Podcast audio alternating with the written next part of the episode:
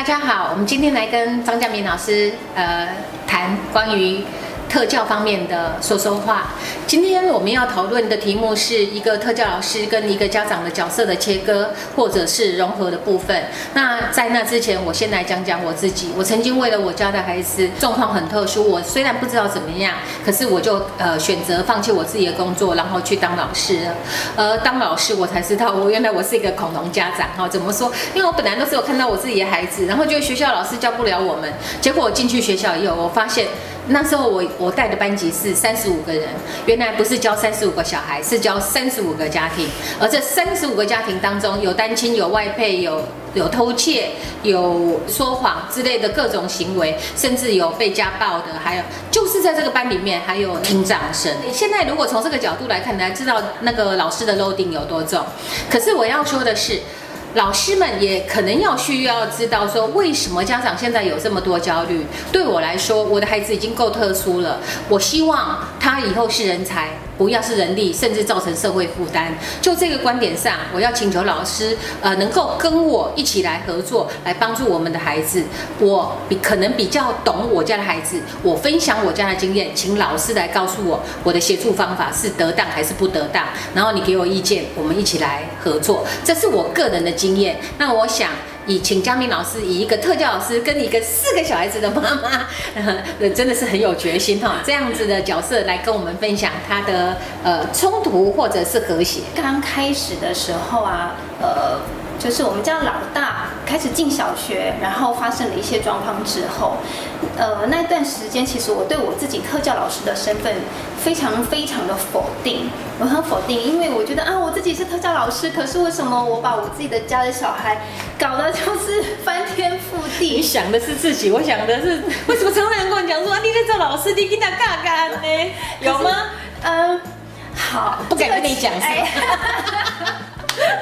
好好好，懂了懂了。对，那所以其实，在那个对我自己来说哈，我又是老师又是家长的这个角色，的确让我大概有三五年的时间是很困惑的，然后是很质疑的，甚至是我不晓得我到底现在我到底该端出老师，还是我是个妈妈。那呃，在这样子的过程里呢，嗯，其实后来我渐渐的去找到一些。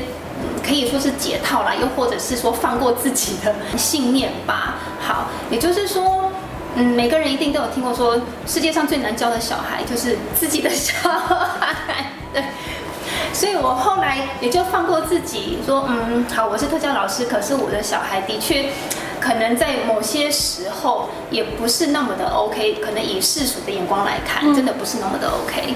对，可是我就是把它放心的交给学校的老师，然后呃，我会跟学校的老师说，我就是嗯，跟老师对话的时候，我就单纯以我是家长的这个角色去跟学校做对话。那当然，我自己身为特教老师出身的背景。呃，和我去跟学校老师对话，会有一定程度的帮助，是因为我会比较听得懂老师在说什么。因为我后来发现，很多家长其实是他们根本就没有去理解，或根本就没有听懂老师想讲的到底是什么这样子。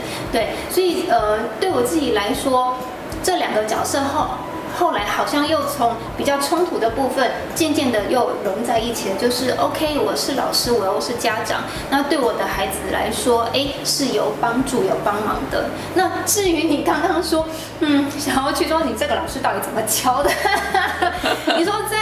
在我们四宝的身上，有没有发生过？其实，嗯，不瞒你说，当然也是会有。是啊，是啊，我们也会交错啊。对，就自己私底下也会偶尔一次有，因为这个老师到底是什么一回事？对，或者是就会说，嗯，好吧，我的孩子就是在这个阶段，他就是遇到这个老师，那我们就是就是让他度过吧。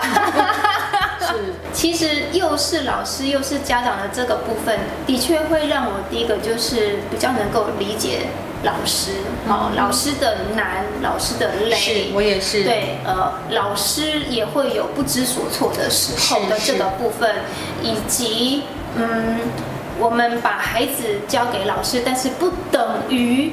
呃，老师就要全权为我的孩子负责，是是，应该是说我们双方，甚至再加入呃专业的大家多方的一起工作，然后一起共好的这个部分，是是其实是。我呃又是特教老师又是家长的这个部分到最后的一个理解啦。是我自己在教学现场哈，就是我常常会在一个单位服务两年两年，那这个两年其实跟学校很像，就是呃国小老师保护孩子两年，然后国中高中保护三年，可是家长其实是要保护一辈子的，所以我们战线要整个拉长，不能只是 focus 在呃学校的这一个单位里头，那呃所以我们其实是要分享合作，就是呃老师在这两年当中给我们一些呃比较全面性，他毕竟看到各种。账别，他毕竟看到各种差不多这个程度的孩子，然后能够做沟通。那以家长的立场是说，我记得我刚开始会很想介入，在我还没有呃当老师之前，我就只看到我家的孩子，然后就想去帮老师的忙。嗯可是有时候说真的，这会帮到忙，因为。你去管控的那一个班，你其实是无能为力的。我们只，我们必须要看到整个班级的融合，然后面面俱到。这个部分，呃，老师这个身份，导师教了我很多。那比较有趣的是，我还待过那个辅导室跟 教务处，我就看到那个成绩呀，原来呃，或者是各种活动，每个人，比方说毕业旅行要参加不要参加，哇，那真的是可能您很在意的是孩子在这些问题上面的呃困惑，可是老师请。记得他们的困惑是全面性的，以至于我们这两个角色如果能够合作，就能够呃让彼此能够有更增进一些东西。那我自己比较简单的说法是这样子，就是说我应该是最了解我家孩子的人，嗯可是我方法。弄错了，别人看不清楚，因为我最不会教的是我家的孩子。这个部分我提供出来我的经验，我做成功的，或者是我做不成功的，然后交给老师，然后跟他协商，就说这一套方法在学校能不能使用？那你告诉我他在学校你用过的成功的方法，那我们就可以彼此交流。就是整体来讲，因为我们的修炼，特教老师跟家长，老师跟家长，以至于我们有大概是一致的想法。对，其实应该是说。呃，我们是老师的后盾，老师是我们的后盾，是对，然后彼此都带着祝福啦。如果你真的遇到那种就是可能比较没有缘分合作之后，嗯，可能觉得啊合合作的过程不是那么顺利，其实我觉得没有关系，我们也就是带着祝福这样。对对。那有的人一定会问我们说，呃，那如果真的遇到很不能沟通的对象怎么办？其实我会建议转学转。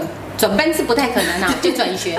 那么转学的标准是什么？不好就转吗？没有这种事哈。我想，呃，我觉得我们要习惯一件事情，为了更好离开。我今天有一个更好的目标，有一个更好的学习对象，而且请记得一定要跟孩子商讨过，不要自行决定。因为你决定了以后，你还以后还要帮孩子承担。在特殊教育的部分，对我们来讲，这都是呃目前大原则都是一致的，是吧？哈。